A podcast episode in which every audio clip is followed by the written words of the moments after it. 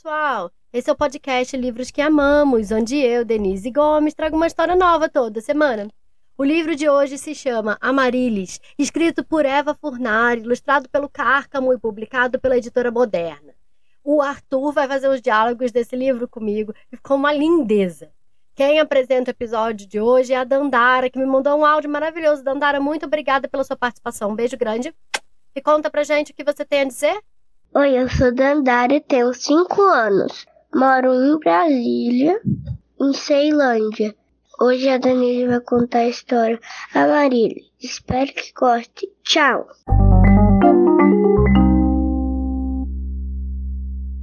Tiago contou. Um, dois, três, quatro, cinco passos. Deu a volta na escrivaninha do pai e parou diante de uma grande estante de livros. O pai estava viajando.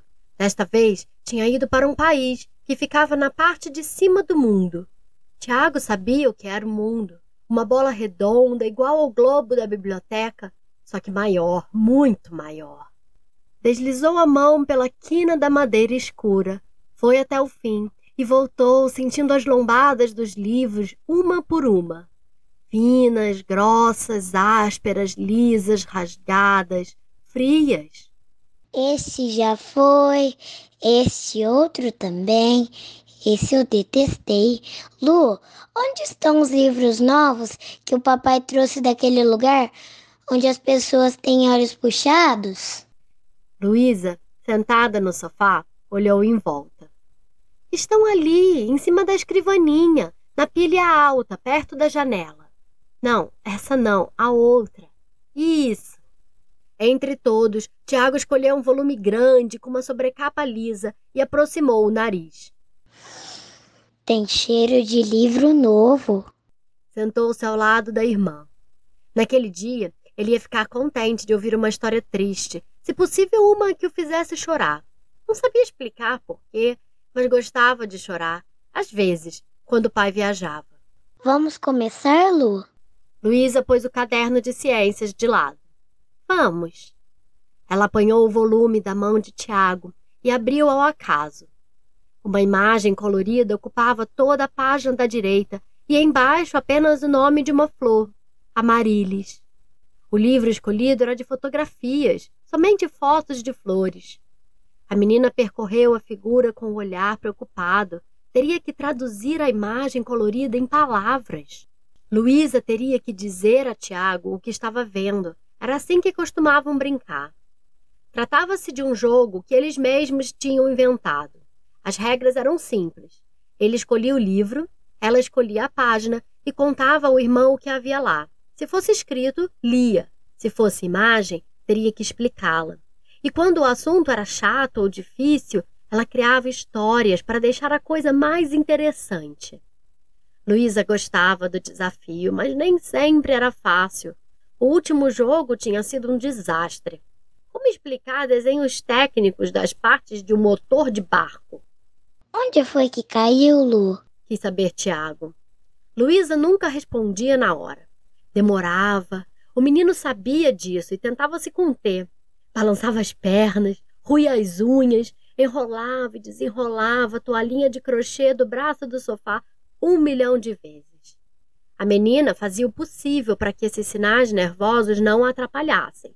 Ela precisava de calma para encontrar as palavras certas. Às vezes, o irmão conseguia tirá-la do sério. O pior era quando começava com a música dos mortos-vivos, uma melodia irritante, com gemidos que pareciam saídos de um cemitério.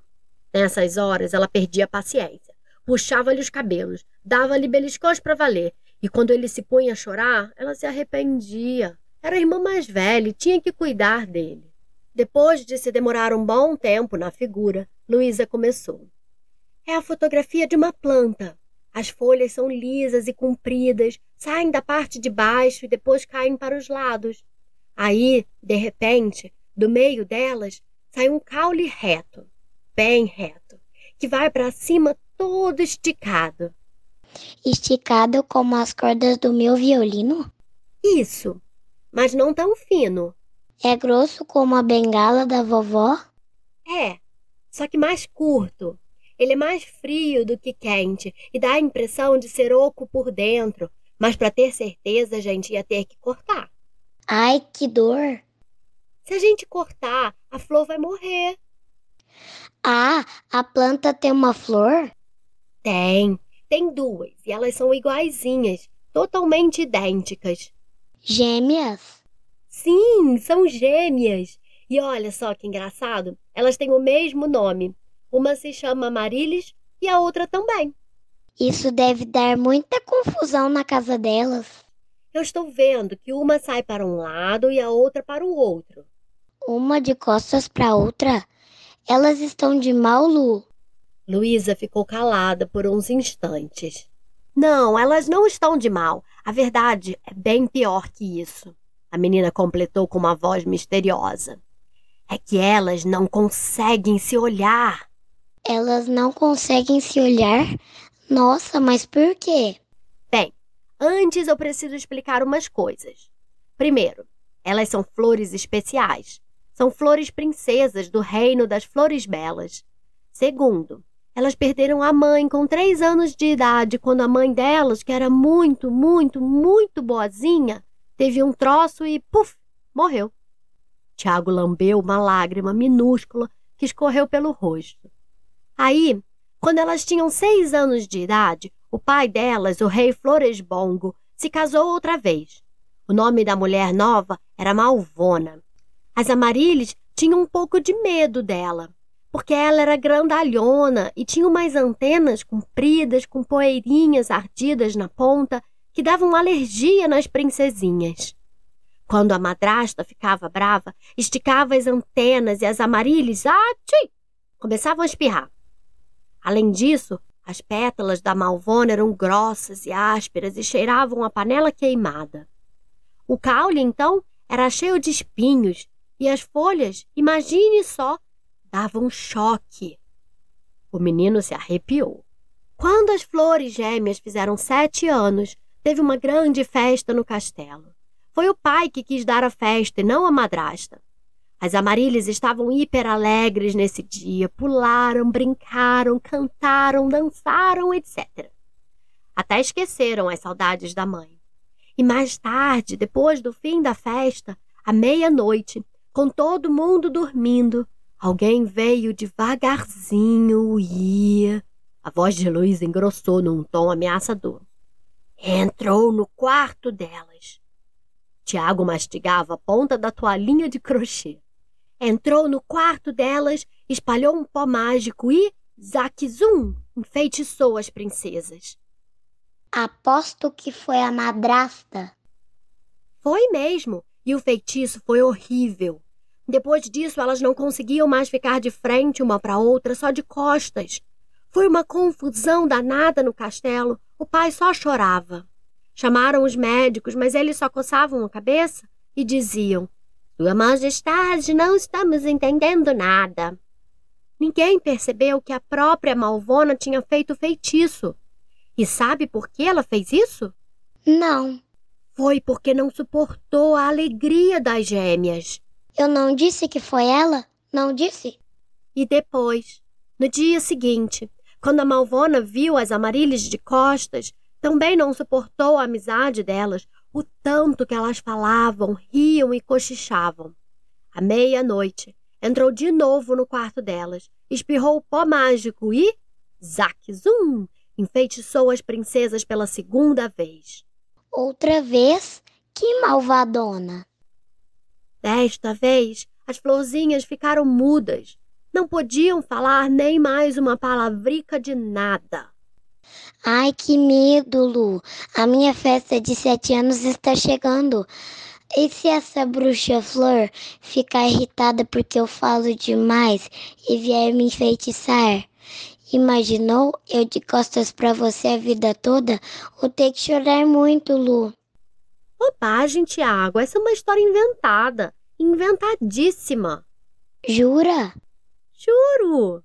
Então tá. Luísa prosseguiu.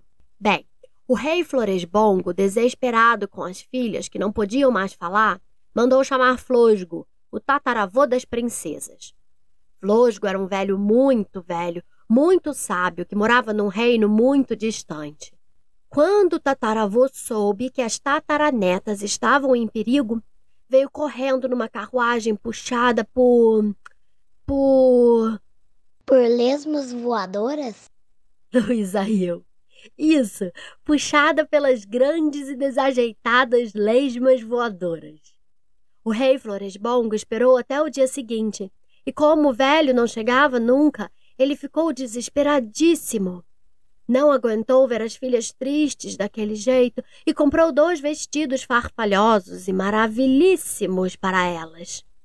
Os vestidos tinham fitinhas longas e delicadas que tremiam como gelatina quando elas riam. Eles eram feitos com as pétalas de flores mais finas do mundo. Eram finas como asas de libélula ou de borboleta? De borboleta, com aquele veludinho macio que dá cosquinha na ponta dos dedos. E quando se encostava a mão, elas eram frescas como. Como um suco de abacaxi com hortelã e gelo? Não, não tão frias assim. Eram mais como um suco de melancia. Engraçado, Tiago, de mexer elas eram frescas, mas de olhar eram quentes. Quentes como uma xícara de chá? Não, esse era um quente seco. Era como uma fogueira de São João. Como uma coisa pode ser quente e fria ao mesmo tempo? Não entendi isso, Lu. Luísa teve que pensar. Ó, tem coisas que são assim. Tem um lado quente e outro frio, entendeu? Tiago abriu um sorriso. Já sei, é que nem o banho, que tem água quente e o azulejo frio na parede, né? Isso mesmo! Bem, nesse dia em que as princesinhas ganharam os vestidos do pai, a Malvona ficou louca de inveja e pela terceira vez entrou no quarto delas à meia-noite, jogou o pó mágico e. Luiz agarrou com força os ombros do irmão e gritou: Zaque zum! Ele soltou um grito. A madrasta enfeitiçou as duas de novo, outra vez. Ela não suportou a beleza das princesinhas e desta vez transformou os vestidos delas em trapos. Estou vendo aqui na página da esquerda tem uma foto com as flores. Os vestidos muito, muito estragados. Uma ficou com a roupa toda seca e retorcida. Se tocasse, ela esfarelava. E pior, Cheirava a fundo de gaveta de um móvel de um casarão mal assombrado. Tiago gemeu. A outra ficou com a roupa toda rasgada. Em vez do veludinho macio, o tecido ficou caído como uma berinjela murcha. E se gente amassasse, soltava uma gosma visguenta com cheiro de intestino de minhoca. Além do mais, as fitinhas, em vez de alegrar o vestido, entristeciam viraram uns fiapos de vômito grudento de um. um. um bode. Um bode que comeu um mingau azedo. Tiago gargalhou. Nesse dia, finalmente, o poderoso Flosgo chegou na sua carruagem, puxada por lesmas voadoras. Examinou as gêmeas e logo viu que tinham sido enfeitiçadas. Mas quem tinha feito aquilo? Quem? Quem? Quem? O tataravô esticou suas gavinhas mágicas e perguntou: Gavinhas, gavinhas mágicas, quem enfeitiçou minhas tataranetinhas? Aí veio uma resposta tremulenta. Foi a malvada malvona. Todos se espantaram. A malvona? A madrasta malvona? Tem certeza? As gavinhas repetiram. Foi a malvada Marvona. E todos ficaram boquiabertos. Uau! O rei Floresbongo ficou furioso e mandou matar a Malvona? Aprender na torre do castelo. Mas a torre do castelo era cercada de dinossauros cascudos que soltavam fogo pelas ventas, né? Era, Tiago. E o fogo era gigantesco, assim ela nunca mais podia sair de lá para fazer maldades. Bem feito. E as gêmeas, Lu? O que, que aconteceu com elas? O tataravô esticou de novo as gavinhas mágicas e, papuf, os feitiços se desfizeram na hora. Elas voltaram a falar, a ficar de frente e a ter belas roupas de princesa, e aí foram felizes para sempre. O menino bateu palmas e a irmã despenteou seus cabelos. O ronco do motor de um carro chamou a atenção de Luísa. Tiago, adivinha quem chegou de viagem? gritou ela debruçada na janela. O papai! Os dois desceram as escadas correndo, cheios de saudades, e abraçaram o pai com tanto entusiasmo que ele caiu no chão. À noite, antes de dormir, Luísa apanhou um caderno desconjuntado que guardava embaixo do colchão e escreveu a história das Amarílis. Mudou alguns detalhes para deixar o conto mais dramático, fez a malvona mais cruel e casou o rei com uma flor boa que adorava as princesinhas. Ao terminar, sorriu orgulhosa de sua criação, achando que a melhor parte eram as coisinhas que tinha inventado para fazer os ouvidos do irmão escutarem como se fossem olhos. Tiago não enxergava, e a irmã contava as histórias com texturas, consistências, temperaturas, volumes, sons. Tateava para escolher as palavras certas. O desafio era esse. As palavras deviam brilhar onde havia luz, congelar nas cores frias, ferver nas cores quentes, engordar nos volumes, ter espinhos nas asperezas. Assim, Luísa ficou íntima das palavras e do jogo dos irmãos. Nasceu o amor pelas histórias e desse amor nasceram livros que ela iniciava sempre com a mesma dedicatória. Para Tiago, que iluminou o meu caminho. Fim.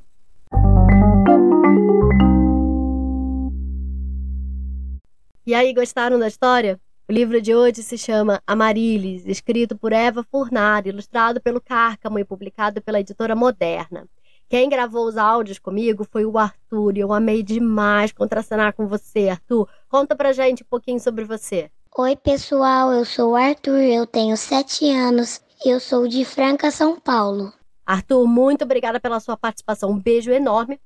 E quem encerra o episódio de hoje é o Aston, que me mandou um áudio maravilhoso. Aston, muito obrigada pela participação. Um beijo grande. E vamos lá ouvir o que o Aston tem a dizer? Oi, pessoal. Meu nome é Aston, tenho 5 anos. Eu moro em Tuitiva, Paraná. A tia Denise contou a história Maídes. Vocês gostaram? Eu gostei. Beijo, tchau.